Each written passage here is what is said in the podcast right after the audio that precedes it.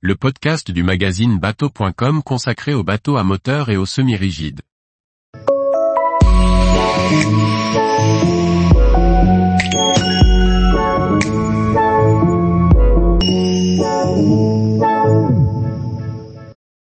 Navigation délicate, le passage d'un rat.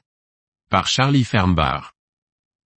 Naviguer en Atlantique exige de composer avec le courant de marée. Certains passages comme le rat blanchard ou le rat de Saint concentrent le courant de marée. En naviguant dans les rats, même par beau temps, l'état de la mer sera considérablement modifié et quelques précautions s'imposent. Les heures de marée du port de référence doivent être corrigées pour le rat que l'on souhaite passer. La marée est une onde qui se propage, ainsi il y a un décalage notable entre l'étale du port de référence et celle du rat que l'on va emprunter. Il ne faut pas être sous-toilé en pensant être prudent. Pour être parfaitement manœuvrant, il faut porter la toile du temps.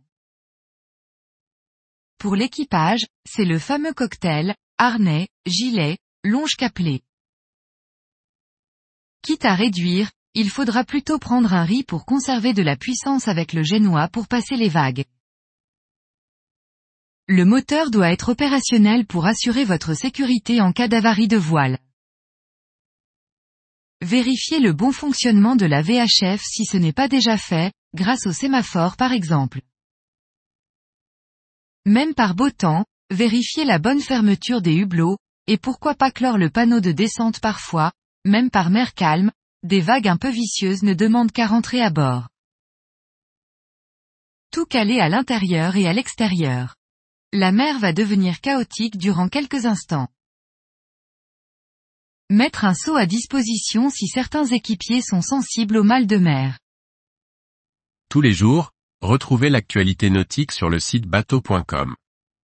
Et n'oubliez pas de laisser 5 étoiles sur votre logiciel de podcast.